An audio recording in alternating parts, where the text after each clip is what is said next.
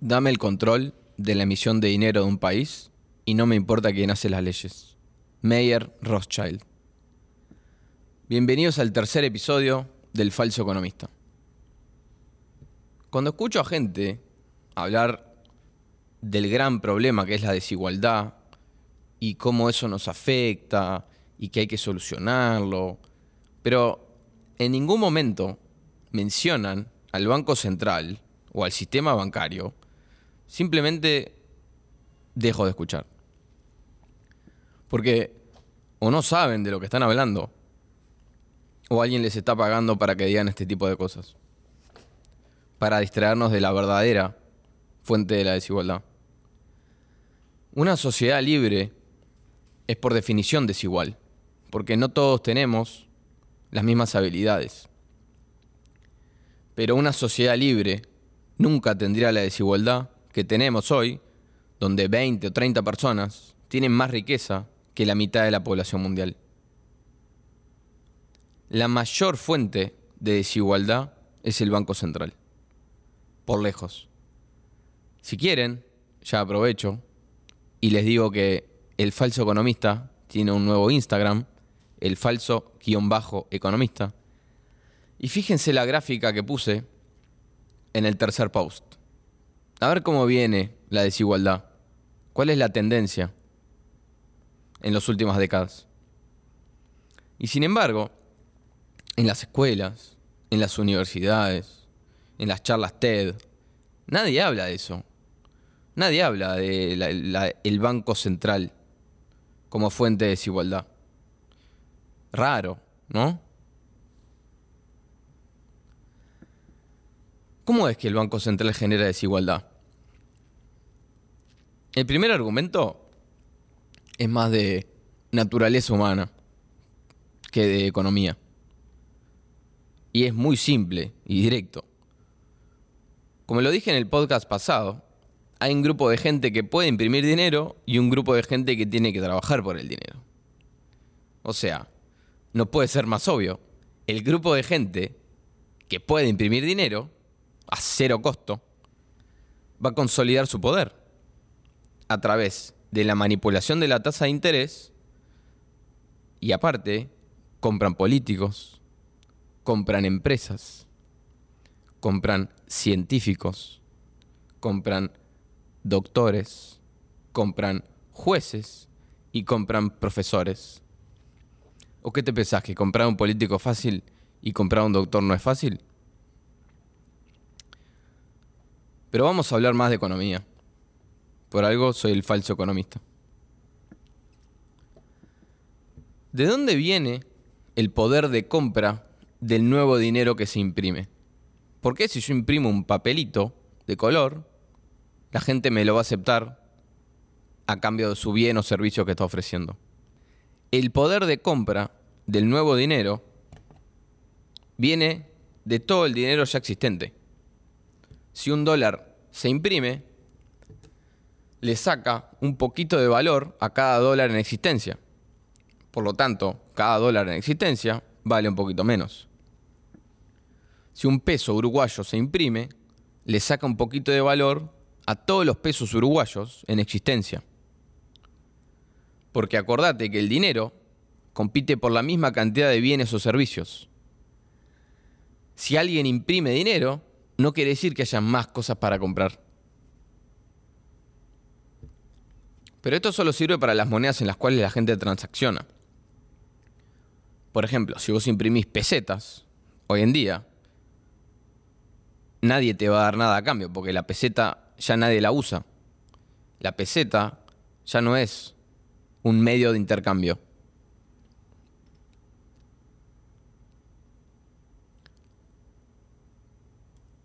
Pero el mercado demora un poquito en ajustarse a la nueva cantidad de dinero. No es automático. O sea, como yo digo, que cuando se imprimen más dólares, cada dólar vale menos, entonces los precios expresados en dólares deben aumentar. Pero eso no es automático. Vamos a poner un ejemplo muy simple. Vamos a decir que en una economía existen 10 dólares y 10 naranjas. Entonces cada naranja vale un dólar. O cada dólar vale una naranja. Pero si yo imprimo 5 dólares en mi casa y nadie sabe, e inmediatamente salgo al mercado y compro 5 naranjas de las 10 que existen, las voy a comprar a un dólar por naranja, porque nadie sabe que ahora existen 15 dólares en la economía. Por lo tanto, el resto de las personas que tenían los 10 dólares va a tener que competir por las 5 naranjas restantes. Lo que va a llevar el precio de la naranja a 2 dólares, porque vos ahora tenés 10 dólares compitiendo por 5 naranjas, cuando en el pasado tenías 10 dólares compitiendo por 10 naranjas.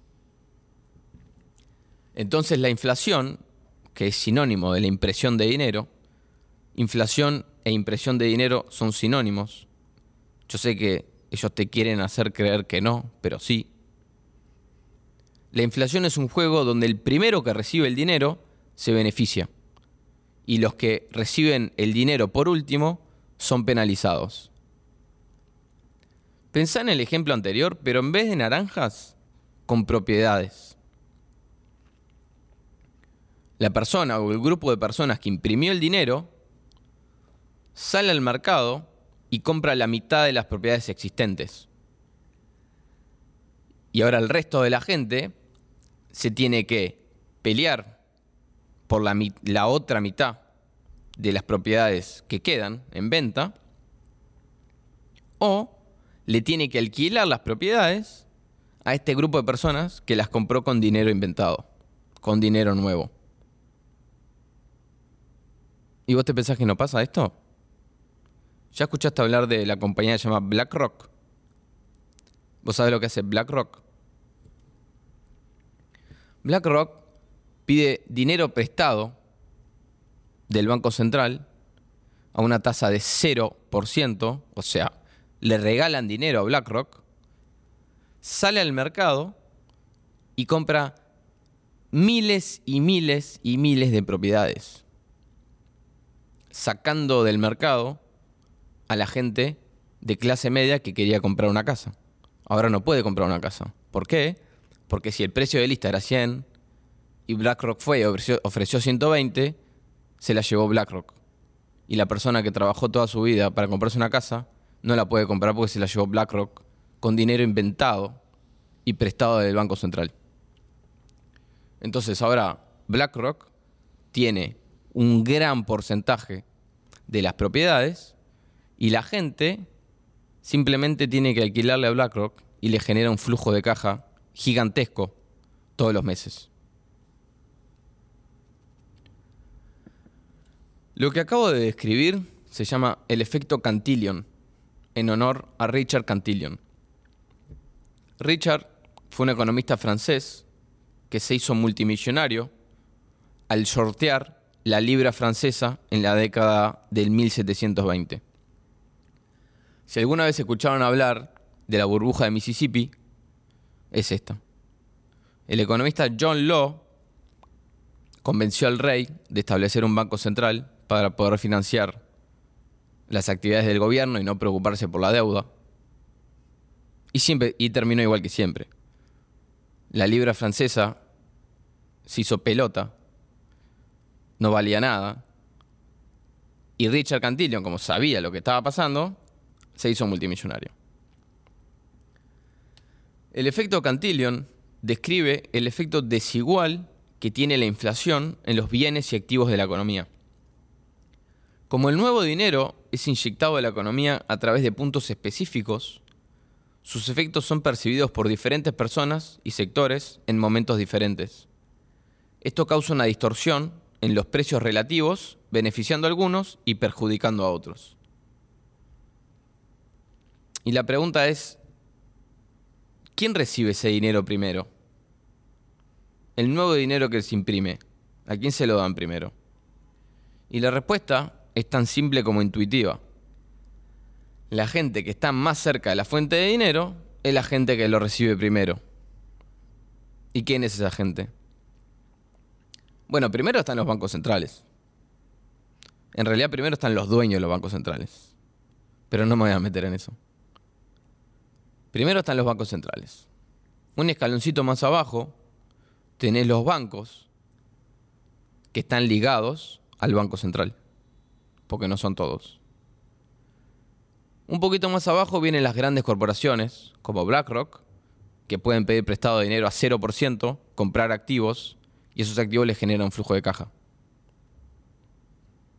Después vienen los políticos, porque los políticos en realidad reciben el dinero de la gente arriba de ellos para decir las cosas que ellos quieren que digan o pasar las leyes que les sirve a las grandes corporaciones. Abajo de los políticos viene la gente con activos financieros, la gente de la clase alta. Y después, por último, viene la gente sin activos financieros. ¿En qué parte de la pirámide estás vos? Si estás escuchando esto, probablemente estés bien abajo en la estructura de poder. Vamos a dividir la sociedad en dos partes. Una que tiene activos y la otra que no tiene activos. Me estoy refiriendo a activos básicamente como propiedades, acciones o bonos. La gente que no tiene activos tiene un sueldo y tiene ahorros en el banco. Cuando el nuevo dinero entra en la economía, no entra a partir del verdulero de la esquina, ni del peluquero de enfrente. Esa gente no tiene el poder de imprimir dinero. Esa gente es como vos y yo. Tenemos que trabajar por el dinero. El nuevo dinero entra a la economía a través del sistema bancario.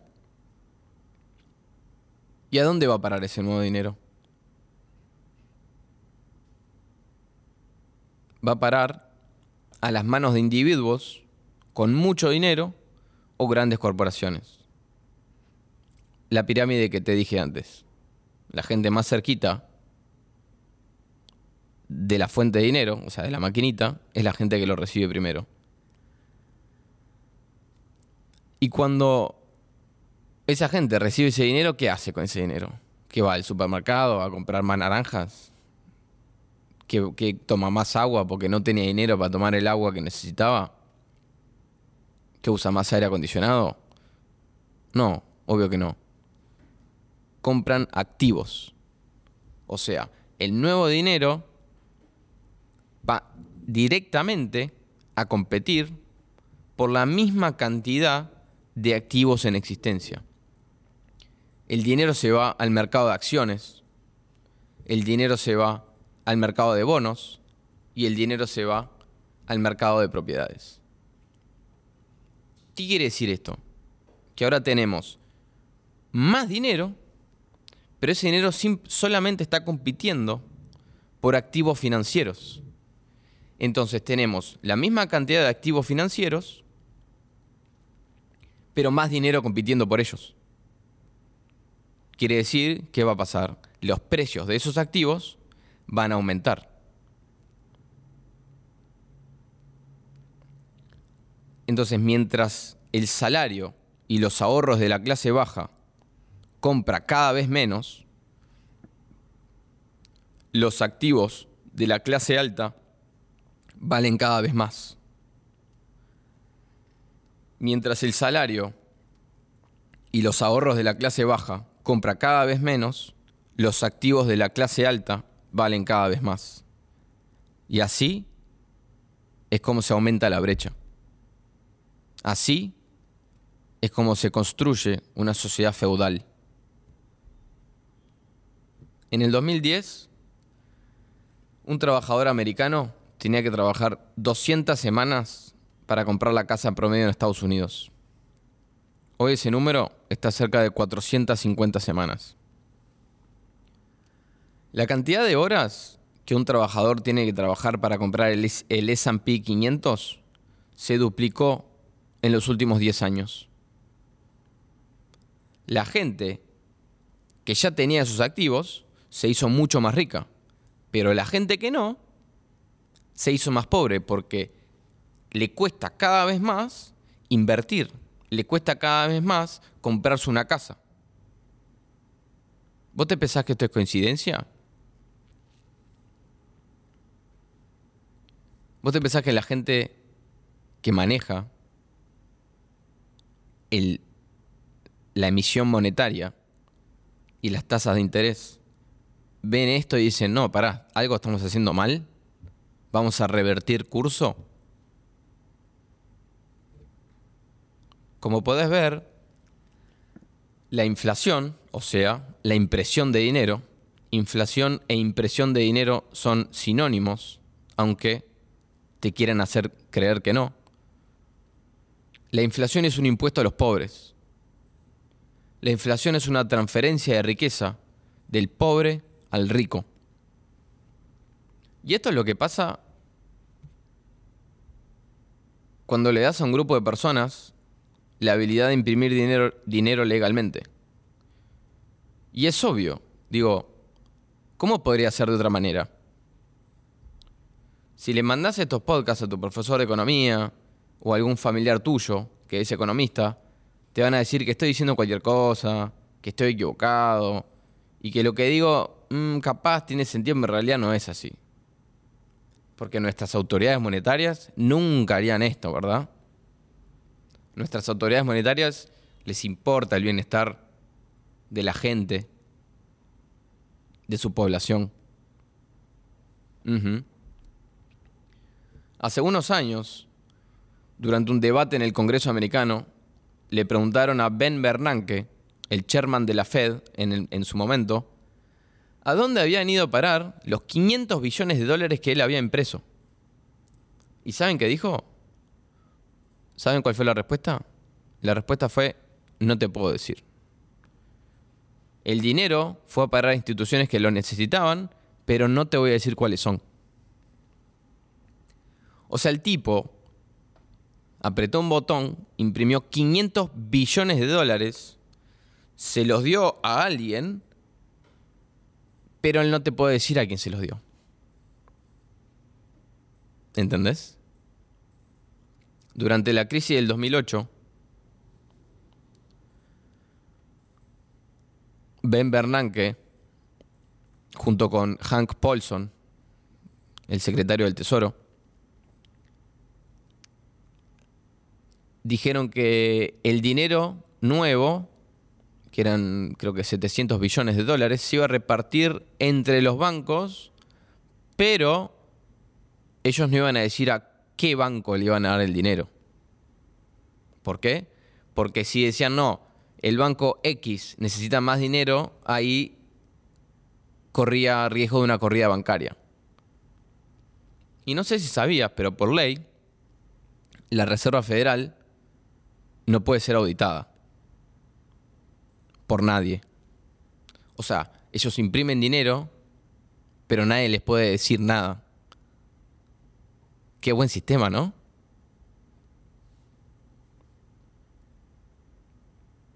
Pero vos no. Vos tenés que reportar todo lo que ganás y pagar tus impuestos como un buen ciudadano. Si te gusta este contenido, seguí al falso economista en Instagram. Voy a poner gráficas, memes, fotos e información que no vas a ver en ningún otro lado. Y con esto concluyo el tercer episodio del falso economista. Muchas gracias y hasta la próxima.